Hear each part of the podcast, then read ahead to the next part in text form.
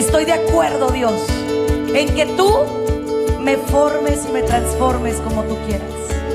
Estoy de acuerdo en que tu voluntad se cristalice en mi vida. Yo empecé a ver un poquito y un poquito más y un poquito más. No hay límites para el que tiene fe.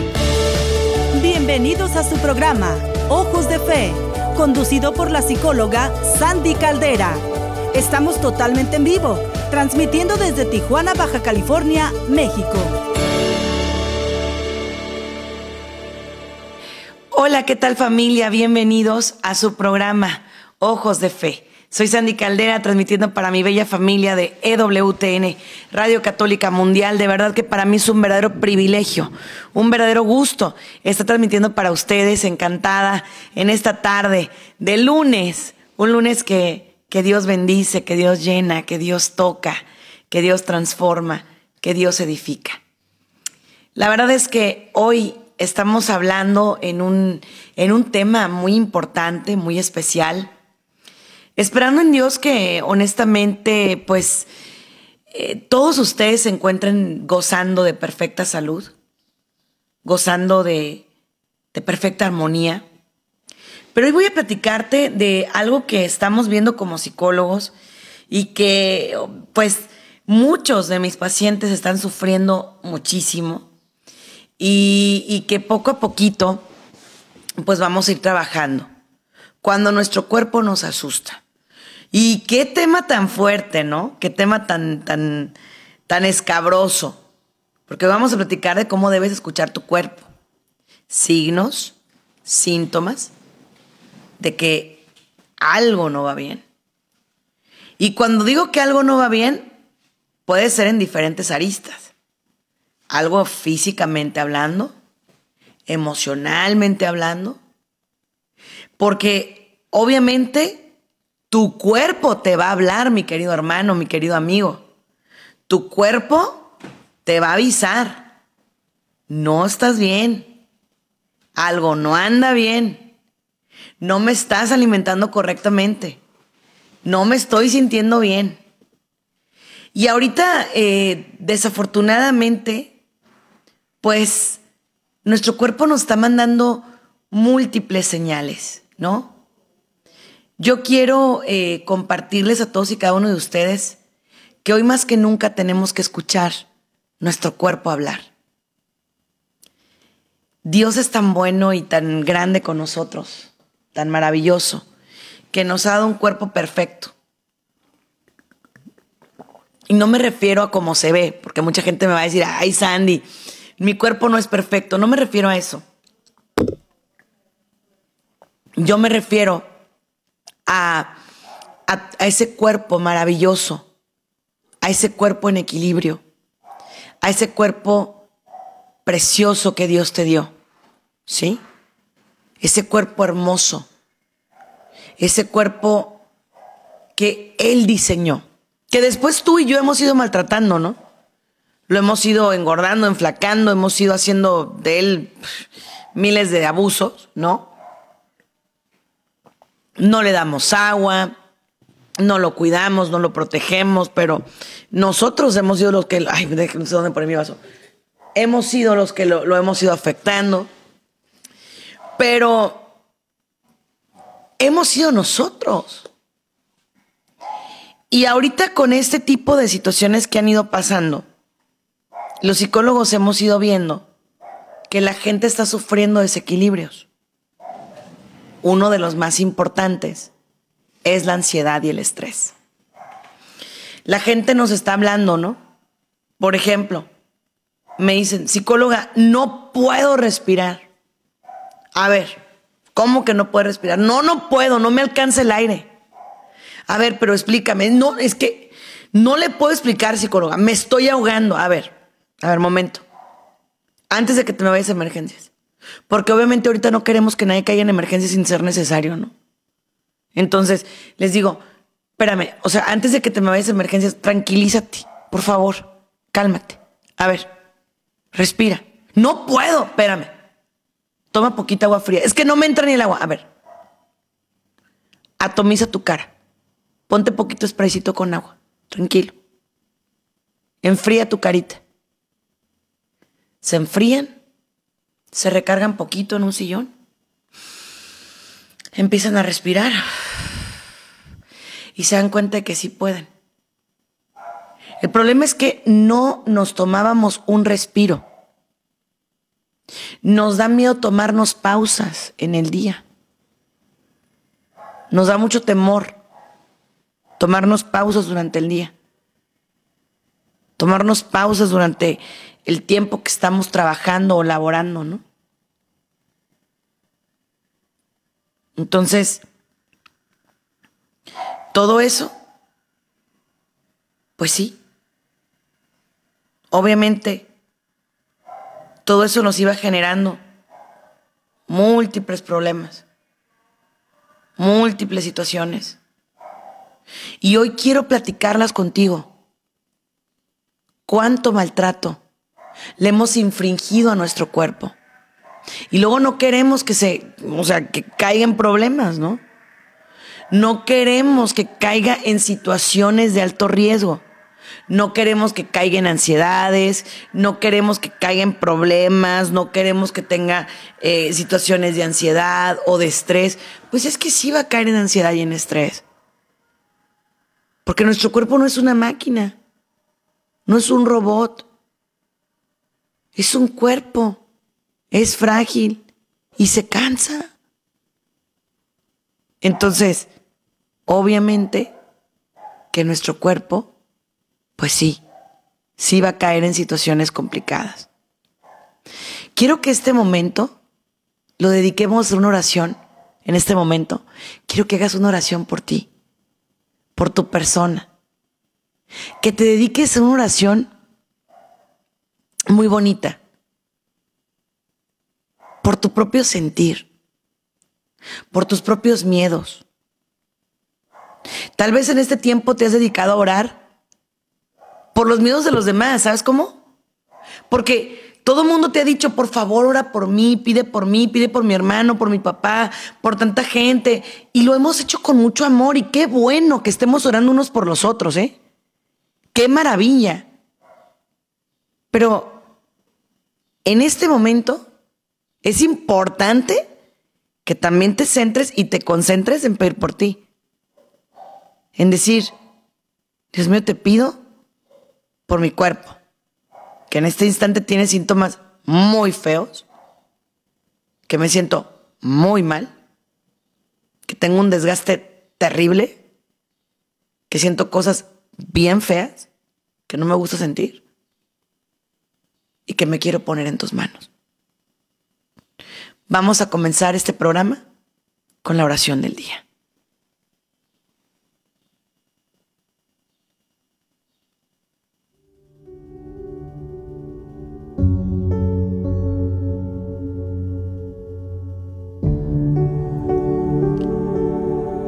En el nombre del Padre, y del Hijo, y del Espíritu Santo.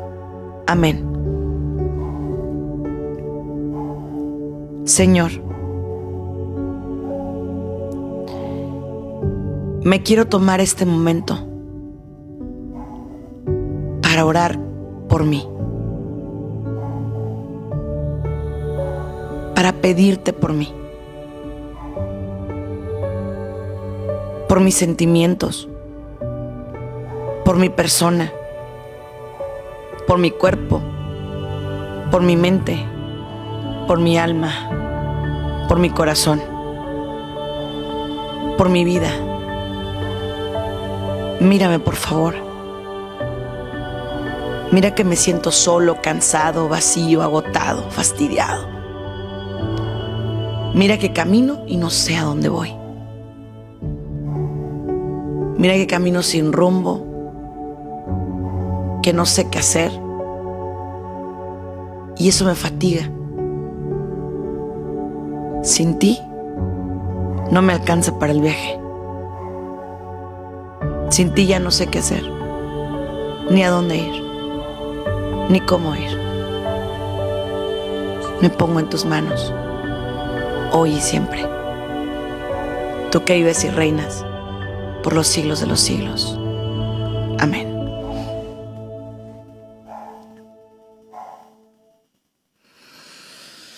Qué bonito es tomarte un momento para pedir por ti. Pero ¿cuándo lo hacemos? Mira, esto que sientes ahorita, esta ansiedad, este dolor de cuerpo, estos dolores extremos de coyunturas, de huesos, de rodillas, de codos, esto no es de ahorita, ¿sabes? Esto es de tiempo. Pero el problema es que, ahí te voy. ¿Cuánto tiempo teníamos sintiéndonos mal? O te la voy a cambiar. Ahí voy. ¿Cuánto tiempo teníamos sintiendo? Y lo voy a preguntar muy fuerte que no había tiempo para nosotros. Antes de esta pandemia no parábamos para nada, ¿no? Yo me acuerdo dos semanas antes de caer en pandemia que fuimos a un evento con mi esposo. Salimos a un concierto. Y Estábamos platicando y le dije que me sentía saturada, que tenía mucho trabajo, que estaba muy cansada, que no tenía tiempo para mí. Muchas cosas, ¿no?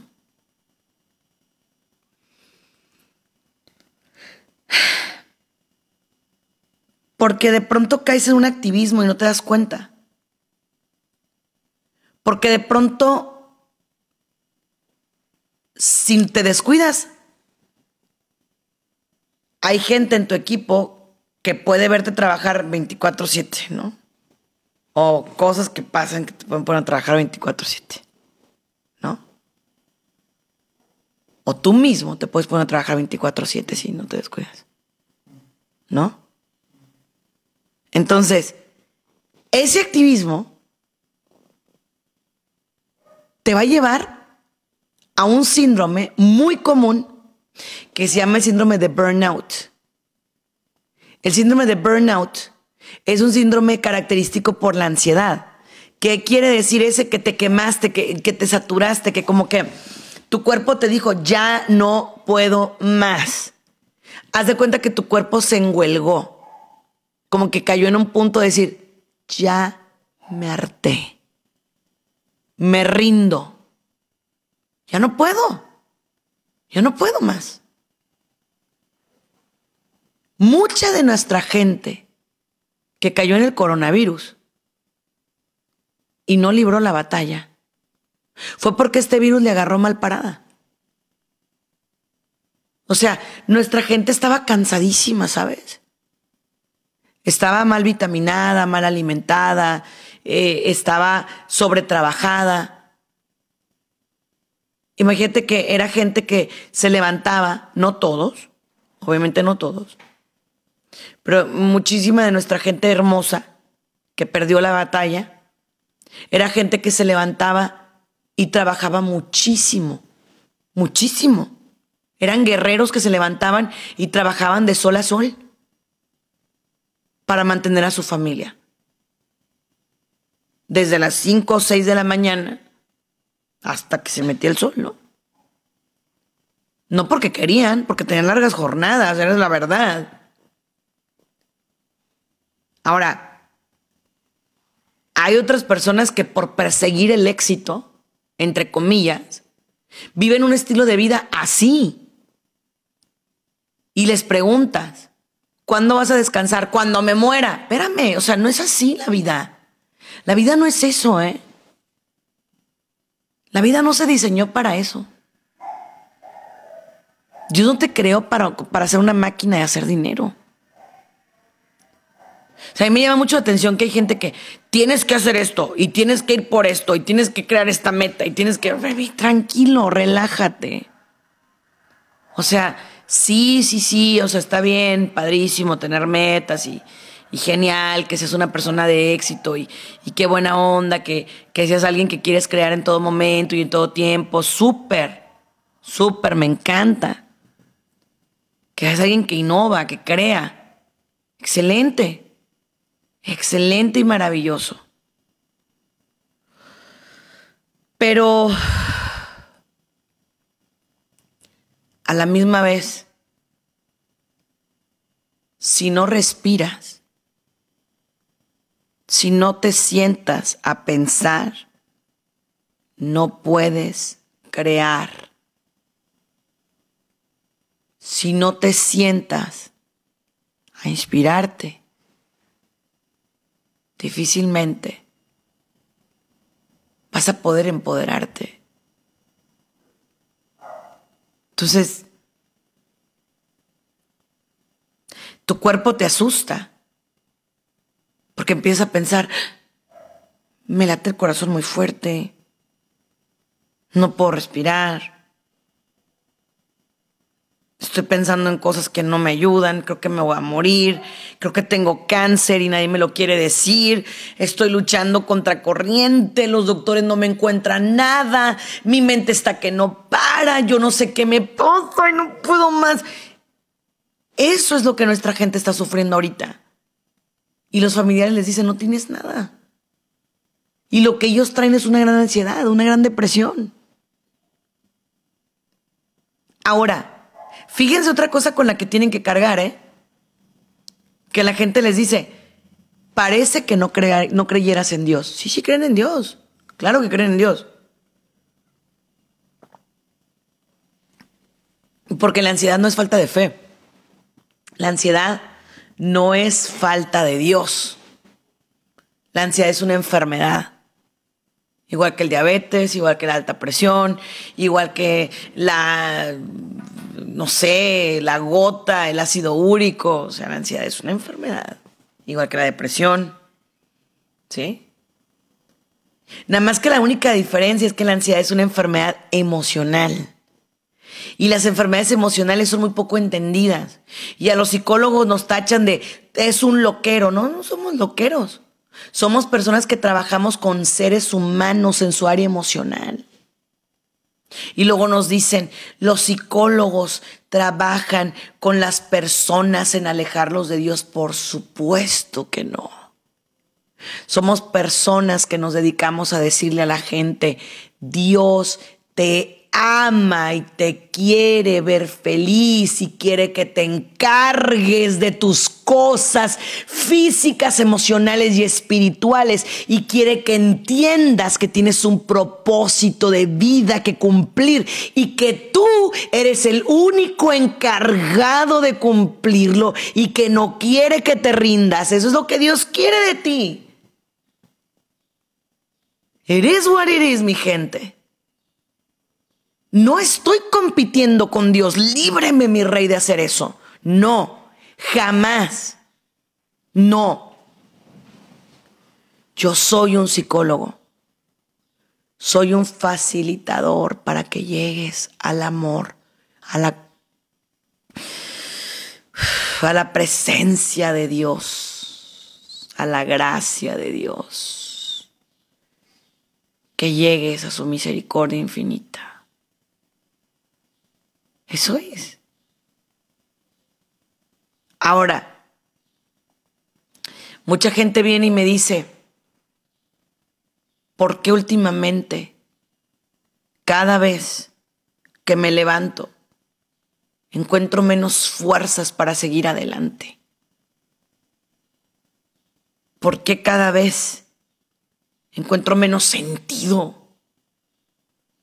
Encuentro menos situaciones para continuar. Y yo te voy a decir una cosa.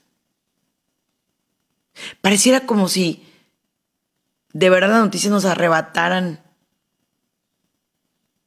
ese sentido de vida.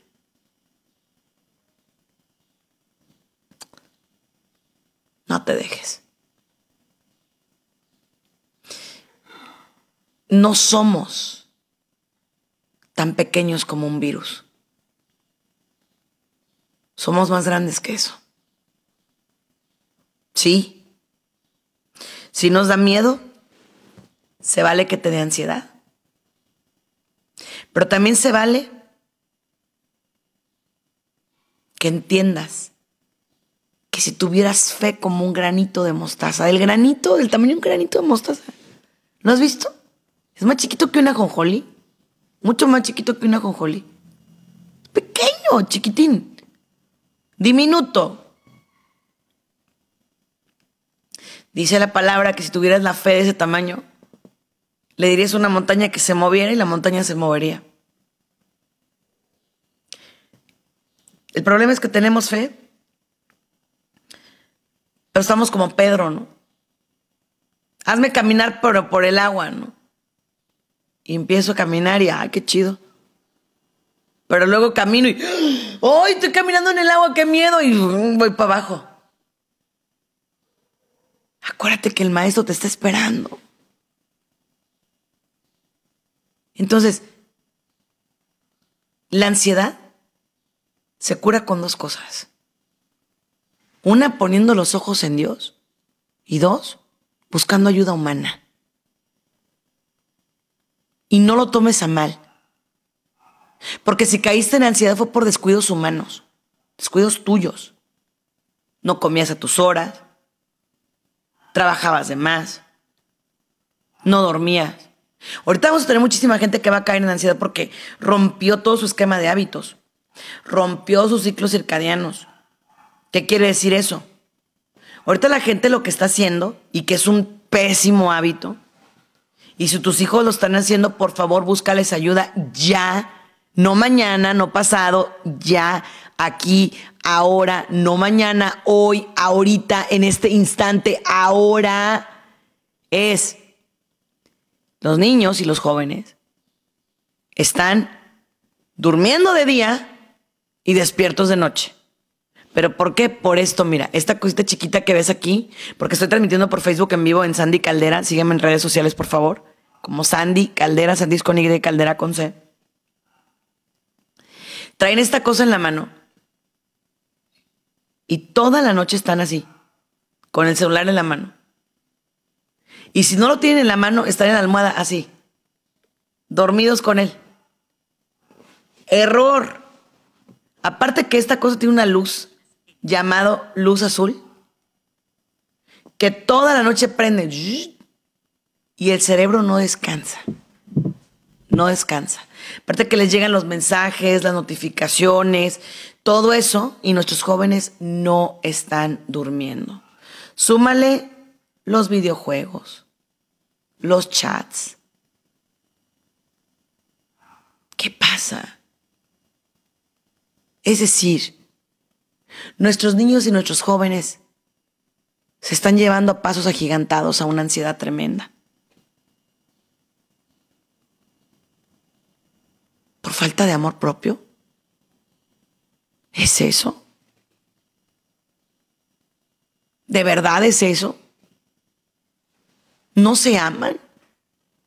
No, no es eso. Es que piensan que tienen toda la salud, toda la vida por delante, no me va a pasar nada.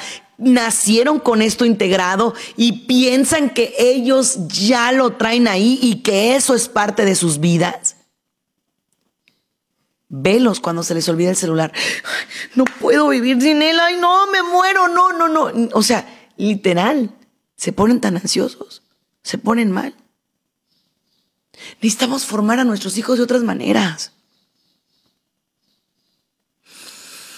Enseñarlos a respirar en la naturaleza.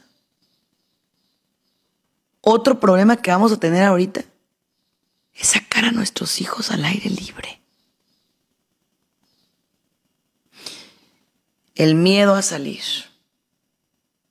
el miedo a la nueva normalidad. Primero, no podíamos hacer que entraran a casa, que se encuarentenaran. No podíamos hacerlo. Tenían miedo. Tenían pánico de encuarentenarse nuestros hijos, ¿no? Ahora mi hijo, vamos a caminar. Ándale, mira, no vamos a salir a ningún lado, pero vamos a caminar. Ay, no quiero. La pereza, nuestros niños y jóvenes.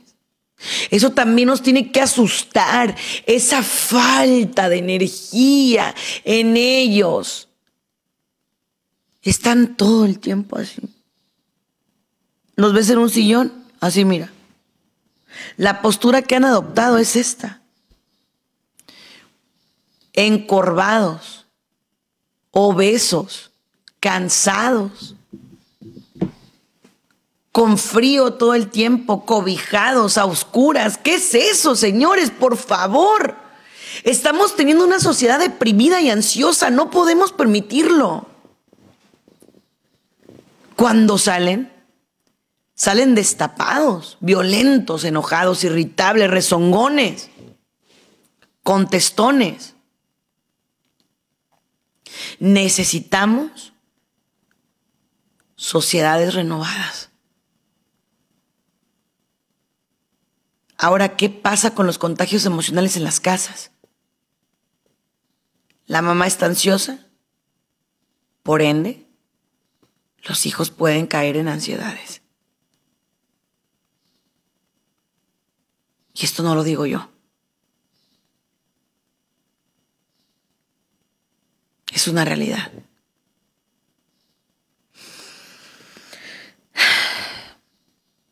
Otra cosa que nos asusta de nuestro cuerpo. Cuando vamos envejeciendo. Cuando va cambiando. Cuando le van ocurriendo cosas.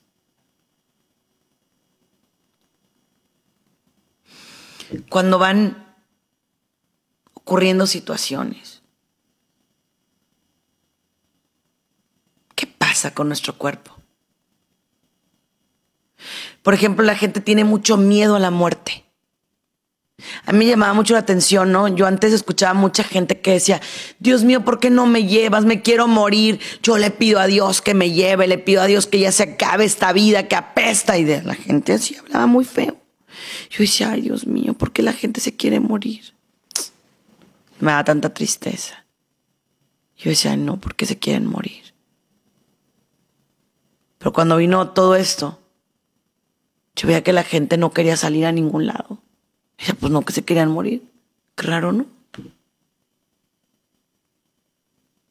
¿Quién nos entiende? Somos tan raros, gente. Somos tan impredecibles. La realidad es que el ser humano no sabe lo que quiere. Y si el ser humano no sabe lo que quiere, debe tener cuidado con lo que pide. Por eso, en estos momentos, yo quiero pedirte a ti que te vayas preparando para lo que te viene y vamos luchando por ser mejores personas. Mente sana en cuerpo sano y una área que nos ha fallado a nosotros como cristianos católicos. Es que muchas veces no cuidamos nuestro cuerpo. Y te lo digo así. Me da mucha tristeza, ¿no? Que a veces vamos al retiro y lo que hay de comer, pues da mucho que decir. O sea, a veces la comida no, no habla de que queremos vivir una espiritualidad muy sana, familia, ¿eh? O sea, tenemos que comer sanamente. Granos enteros, frutas, verduras, sí, proteínas también. Pero no grasas polisaturadas, no cosas que dañen nuestro cuerpo. Tenemos que buscar cosas que nos, que nos nutran, que nos edifiquen, que nos lleven al bien, porque nuestro cuerpo es templo de Dios, es templo del Espíritu Santo. Quiero pensar bien comiendo mal. Quiero estar bien comiendo mal. No se puede. No se puede. Es como si quisieras viajar a distancias largas teniendo un carro destartalado, dañado. Se puede. Quieres viajar muy lejos con tu cuerpo, quieres llegar muy lejos, quieres tener éxito y tu cuerpo lo tienes dañado, tu mente la tienes afectada. No. Quieres una buena espiritualidad, quieres un encuentro con Papá Dios. Excelente. Qué bueno, te felicito, me encanta. Quieres una excelente comunicación con Dios. Pero es como si llamaras por teléfono y está apagado el teléfono, chulada, Dios mío. Quiero llamar y está apagado. No, así no, mira, apagado no vas a llamar. Préndelo. Préndelo. Apenas de esa manera vas a poder llamarle. Prende tu corazón, enciende el fuego de tu alma. Y con la ansiedad, ¿cuántas veces se apaga el fuego de tu corazón? ¿Por qué? Porque sientes que no llegas a ningún lado. Tu oración, ¿qué haces? Solamente estás quéjete y quéjete y quéjete. Yo este no puedo. Estoy enojado, estoy frustrado y que no sé qué y que no sé cuánto y bla, bla, bla y chalala. Óyete, escúchate. Escucha tu oración, es pura queja. En lugar de agradecer. Gracias Dios, tengo vida. Gracias Dios, me amas. Gracias Dios, estoy con bien. Gracias. No. Ahora, algo que tiene el ansioso, qué bueno que me acordé, es que es fatalista, ¿eh? Todo lo ve mal. Todo. Al ansioso le dices, tienes trabajo. Uy, sí, terrible. Ay, tus hijos, hoy sí comen como si me odiaran. No, hombre. Oye, tu casa, ay, sí, horrible, no está oscura. Oye, tu marido, ay, no, no, no, no, no, no sé por qué me casé con él. O sea, todo, todo lo ve malo. Todo absolutamente todo lo ve mal, todo. Porque él no está bien, porque ella no está bien, porque él no se siente bien. Y cuando alguien o algo no está bien, ¿cómo va a dar buenos frutos? Un árbol bueno no da frutos malos, un árbol malo no da frutos buenos. Eso es obvio. Tu ansiedad no te va a dejar estar bien. Saluda a alguien que tiene ansiedad o depresión. Buenos días. Eh, ¿Qué dijo? Te amo, mi amor. Te amo, mi amor. Son robots, son como... ¿Sí? Son planos así, raros. No sé. No son felices y no hacen felices a nadie. Es muy triste.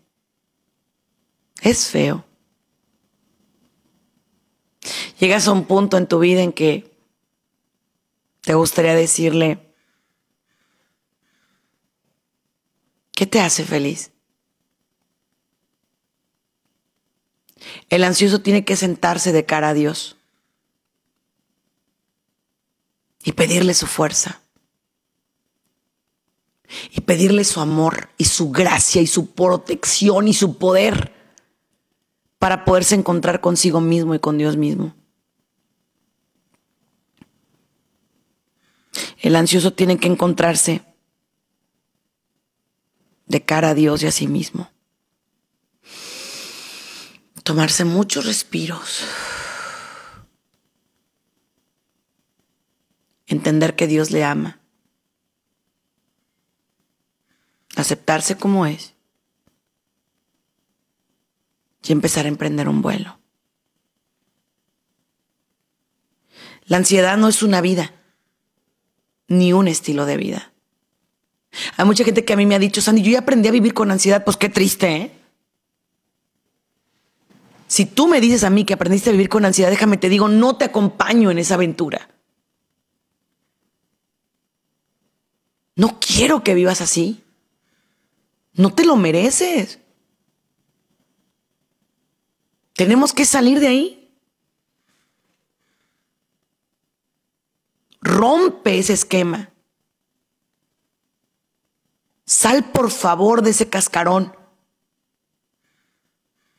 El médico o el psicólogo que te diga, es normal vivir en ansiedad, eso es, es sano, es lógico. ¿Sabes qué? Agarra tus cosas y salte de ese consultorio, pero de inmediato. Dile, mil gracias, doctor, ¿eh? Dios le bendiga. Huye. Tienes que buscar a alguien que te dé esperanzas. Que te diga, va a haber días buenos y días malos. Pero no que te diga, oh, eso de vivir en ansiedad, este, es parte de crecer, parte del show. Claro que no. Claro que no. ¿Sabes por qué te lo digo? Yo estudié de ansiedad, ansiedad en la universidad.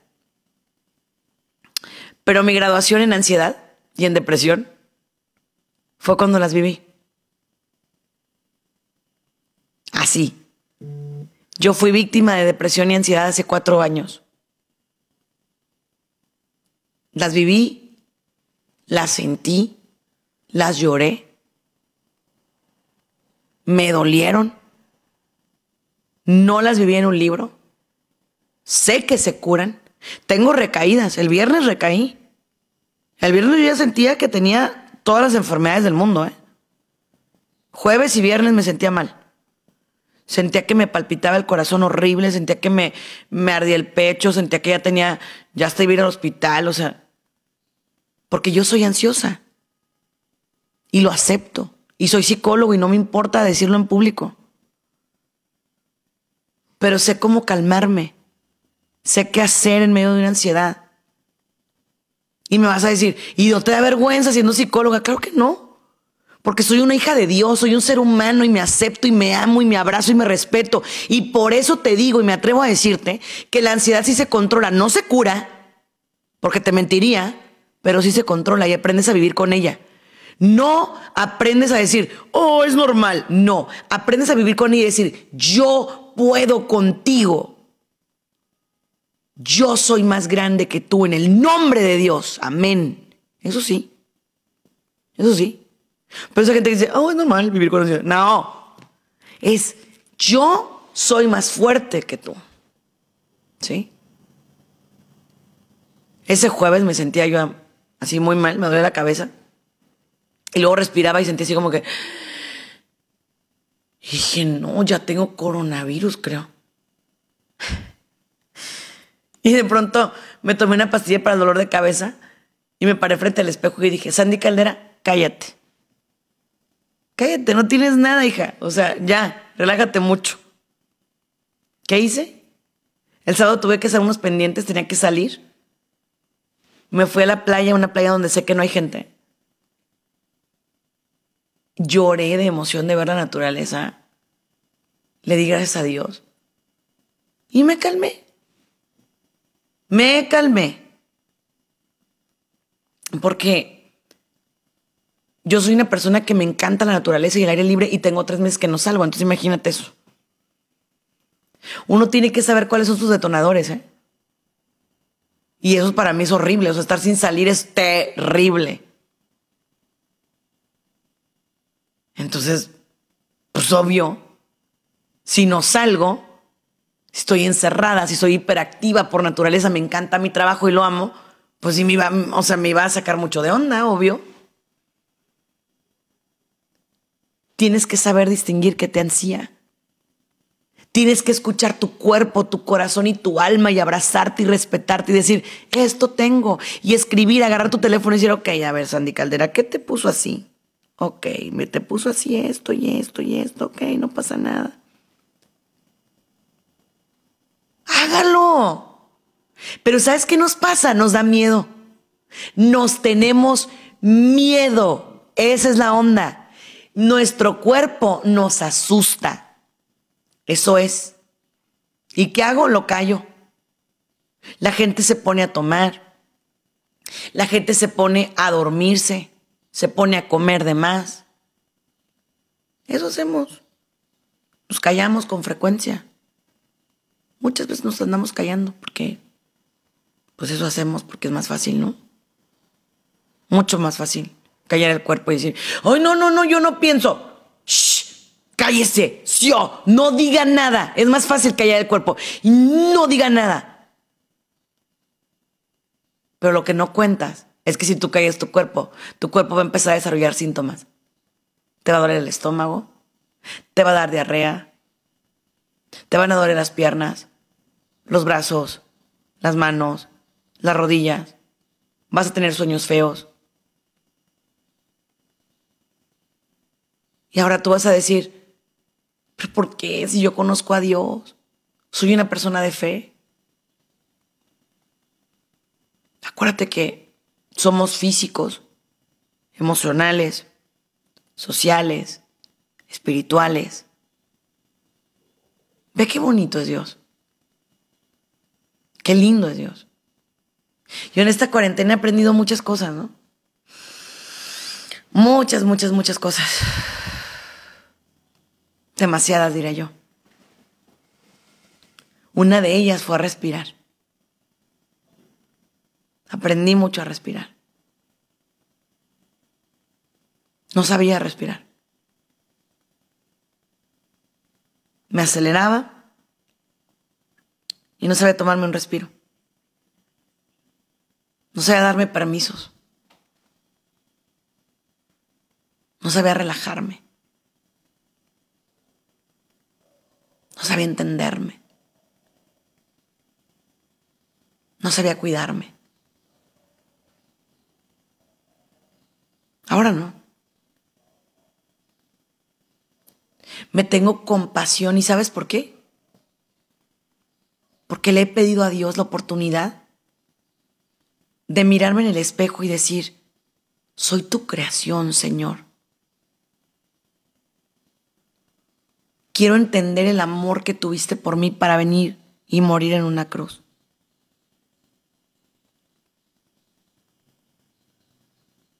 Y eso me quita mucho la ansiedad. Pensar todo lo que él tuvo que sufrir por mí me quita la depresión. Entonces, qué lindo. Qué bonito. Ya suelta. Ya deja ir. ¿Qué te parece si rompes paradigmas y esquemas? Ideas limitantes. ¿Cuál es la idea limitante? ¿La ansiedad no existe? ¿La ansiedad está en la mente? ¿La ansiedad son locuras? ¿La ansiedad es para los débiles?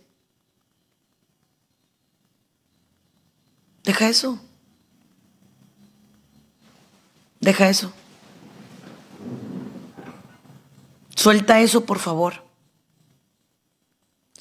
Ahora, voy a hablarte de otro tema bien rápido porque se nos está yendo el tiempo, se me va volando cuando estoy en el WTN. Amo este espacio. que es un tema que mucha gente no lo cree y que últimamente se ha vuelto muy común, que es la ansiedad entre los niños y los jóvenes. He escuchado, he visto y me parte el corazón ver y escuchar a mis niños con una gran ansiedad y con una gran depresión. Y me parte el alma, ay, es que me dan ganas de llorar. Me parte el alma porque ellos son la alegría de las casas. Y últimamente los ves callados, amargados, enojados. esto les vino a dar algo, no sé cómo explicarte, pero es triste. ¿Qué más diera uno porque ellos pudieran hacer su vida normal? Como adulto lo entiendes. te encierras y te calmas y no pasa nada. Pero ver a un niño no poder convivir con los demás, no poder saludar a sus pares, a, sus, a los niños de su edad. Hace un rato platicaba con una niña y me decía, es que nuestra vida nunca va a volver a ser normal, Sandy. Nunca. Quiero que me expliques cómo vamos a regresar a las escuelas. Yo tengo miedo de regresar. Yo tengo miedo de regresar a la vida. Yo, yo no quiero ir. Me da miedo, tengo ansias. Y yo decía, Dios mío, esta no es la generación que nos va a representar. Necesitamos darles fortaleza. Y yo le oraba a Dios hace ratito, hace una hora, y le decía, necesitamos ser adultos fuertes adultos renovados, adultos eh, empoderados, y, lloro no de desesperación, sino de, de, o sea, yo soy mamá de un adolescente y me siento impotente de decir, necesitamos ser adultos fuertes, firmes y felices para poder generar eso en nuestros hijos. Porque yo no quiero un adulto así en mi casa, una niña que, que sea un adulto miedoso. No. No. Pero para donde volteas es caos. Y lo que te dicen los jóvenes, ¿en qué momento nuestra vida se convirtió en esto? ¿Y qué les dices? Pero es donde les tienes que enseñar junto conmigo a voltear hacia Dios. Y sé que tú dices, pero ellos no quieren saber de Dios. A ti que no te importe, papá. Háblales de Dios. Pero es que eso es pasado de moda. Es que eso no es moderno. No importa. Que te tilden de loco. Que te tachen de loco. Háblales de Dios. Yo le decía a mi hija el sábado, ¿Quién puede hacer algo tan hermoso como esto, mamacita del mar, no? ¿Quién? ¿Quién, Dios mío? Y le decía, contra esta inmensidad, ningún virus puede. Pero hay que orar. Levanta los ojos al cielo cuando te sientas que no puedes más. Allá está Él y en lo más profundo de tu corazón también. Pero lo que pasa es que los papás jóvenes nos da vergüenza, a mí no, pero de mi edad, o sea, 35, 37, 40 años nos da pena. Ay, pero es que es que no se ve nice, no se ve in, no se ve cool hablar de Dios. ¿Qué? No. Tú decides si verte cool o salvar el alma de tu hijo. Y yo prefiero el alma de mi hija.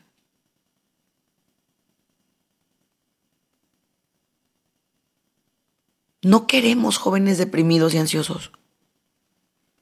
Queremos jóvenes que puedan recuperar su corazón. Velos, se levantan y ¡auch! ¡Ah! ¿Qué tienes? Me duele todo. ¿En serio? Velos. Te reto a que los veas. Yo tenía una secretaria, una asistente hace poquito menos del año. No sé cuántos años tenía, pero creo que 22, 23. Llegaba y, ay, ay, ay, ay, ¿qué te duele? El pie. Al día siguiente, ah, wow, wow, ¿qué te duele la cadera? Al día siguiente, ¿qué te duele la rodilla? Y yo decía, no inventes, cuando tenga mi edad le va a doler todo el cuerpo. Era una niña, Dios mío. Pero somatizamos. ¿Por qué? Porque no somos felices. Somatizar quiere decir que tu mente enferma tu cuerpo. Tenemos jóvenes viejos y viejos jóvenes. Hay que escuchar nuestro cuerpo y hay que escuchar nuestro corazón. Es tiempo de volver a reconectar con Dios.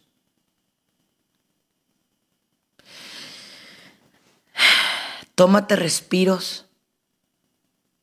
Haz oración. piensa que eso que sientes, eso que percibes, eso que ves como ansiedad, esta depresión que sientes ahorita, esa falta de ánimo, esa falta de empuje, todo eso que sientes puede ser pasajero. Pero depende de ti. Depende de ti. ¿Qué tienes que hacer para que sea pasajero? Ora, haz ejercicio, come bien, levántate temprano, duérmete temprano, toma agua, come frutas, come verduras, no tomes, no fumes, no te juntes con gente tóxica. Haz de tu casa un santuario. Sé feliz. Trabaja bien. Vive bien. Ten tu vida en orden. Cumple los diez mandamientos. Esas serán las curas para la ansiedad y busca ayuda psicológica y guías espirituales. ¿Qué más quieres? ¿Qué más quieres? Eso va a ser vital. Eso va a ser vital.